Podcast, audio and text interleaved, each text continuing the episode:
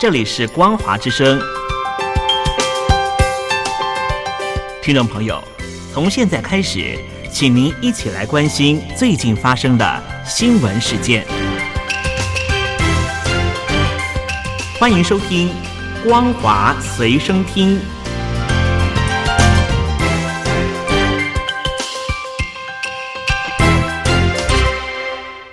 位听众朋友，大家好，欢迎收听本期的《光华随身听》，我是阿戴。中国国家十四部委在今年五月份联合公布《二零二三年纠正医药购销领域和医疗服务中不正之风的工作要点》，强调要整顿医疗业内的歪风。例如泄露投招标的价格、以学术活动等名义非法利益输送、给予医疗机构从业人员回扣等状况。媒体报道指出，医疗领域在今年成为反贪腐的重点领域。根据医药新媒体报道指出，今年至今已经有至少一百五十五位的医院院长还有书记被查，人数超过去年全年统计的两倍，其中也不乏医院科室的主任。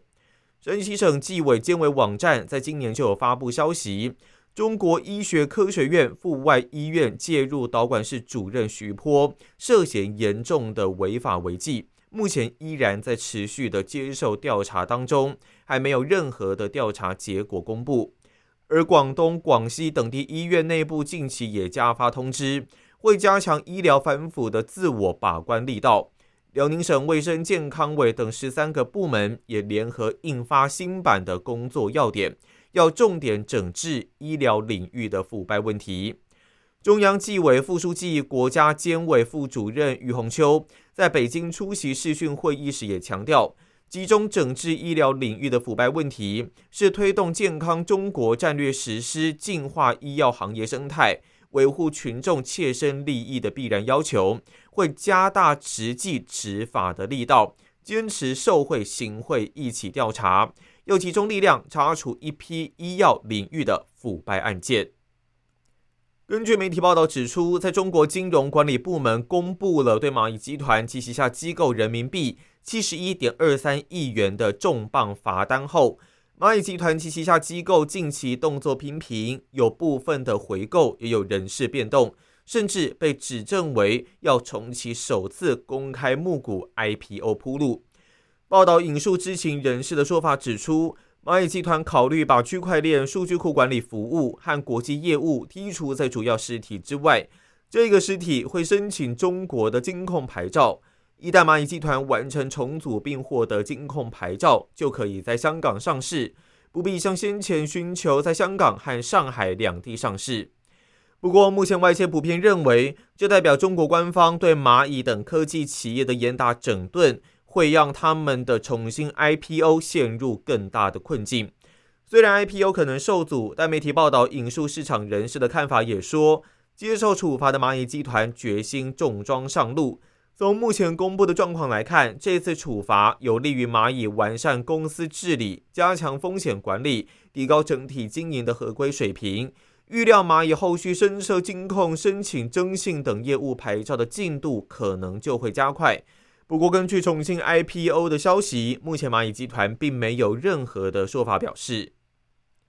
中国山西省官方调查发现。位在代县的金城矿业，自两千零三年八月成立到二零二二年九月一日发生矿灾的十九年间，共隐瞒报告四十起的生产安全事故，涉及四十三名矿工死亡。目前公司成员有二十八人已经被采取刑事强制措施，另外有十六名的官员被立案查处，并且留置。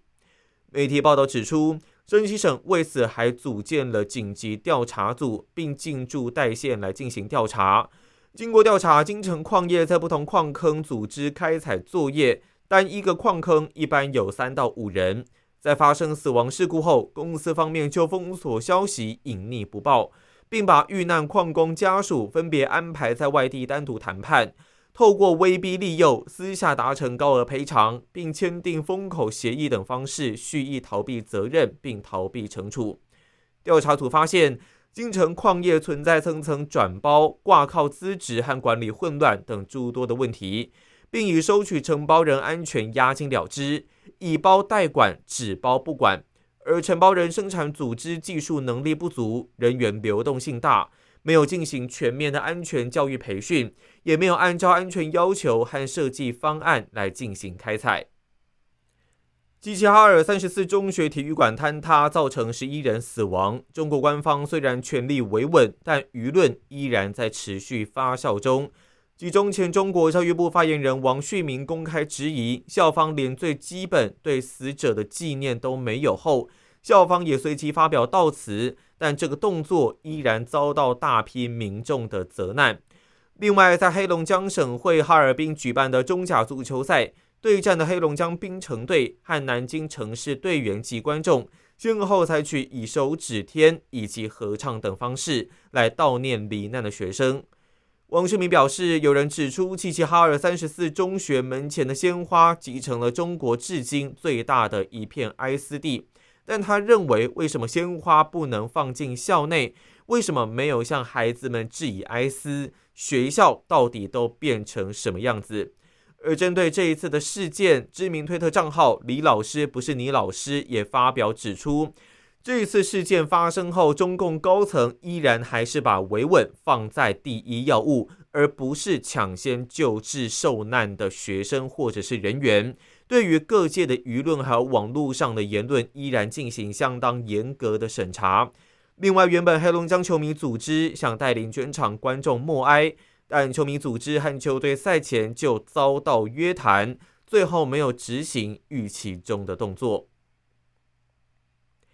接着，带你关心国际消息。媒体报道指出，七大工业国集团 G7 在上个月于立陶宛首都维尔纽斯举行的北大西洋工业组织高峰会后，承诺会为乌克兰提供安全保障。乌克兰总统泽伦斯基的幕僚长叶尔马克会就上述状况来进行咨询。叶尔马克在加密软体上面写道：“他们在这周会与美国展开协商，对乌克兰的安全担保会是确保乌克兰防卫能力和未来阻止俄罗斯侵略的具体而且长期的义务。这一些都将是明确拟定的模式，还有支持的机制。”他表示，相关担保在乌克兰取得北大西洋公约组织会籍之前都是有效的。北约在维尔纽斯的峰会对乌克兰抵抗俄罗斯侵略表达了支持，也有个别国家承诺会对基辅额外提供武器。但因为目前俄乌战争还是持续，峰会没有定定在乌克兰取得会籍的正确时间表。而针对现在正在进行的俄乌战争，泽伦斯基也说。目前战争会逐渐的回到俄罗斯国土上，回到具有象征意义的俄罗斯中枢和军事基地，这是一个难以避免、自然且绝对公平的进程。他强调乌克兰越来越强大，但也警告乌克兰应该要为冬季时能源基础设施在遭到攻击做好准备，有可能会像去年一样，俄罗斯恐怖分子还是会在冬天攻击乌克兰的能源部门还有关键设施。泽伦斯基目前也跟幕僚就所有可能的情境来进行进一步的商讨，而俄罗斯国防部表示，在莫斯科上空击落了三架乌克兰无人机。乌克兰的攻击行动近期造成两栋办公大楼受损，导致一座国际机场短暂关闭。莫斯科当局也说，已经阻止俄罗斯企图以二十五架无人机攻击克里米亚的行动。俄罗斯是在二零一四年并吞了克里米亚。莫斯科指责基辅最近对于包括克里姆林宫和俄罗斯边境城镇发动一系列的无人机攻击，二十五架无人机的攻击行动也只是冰山一角。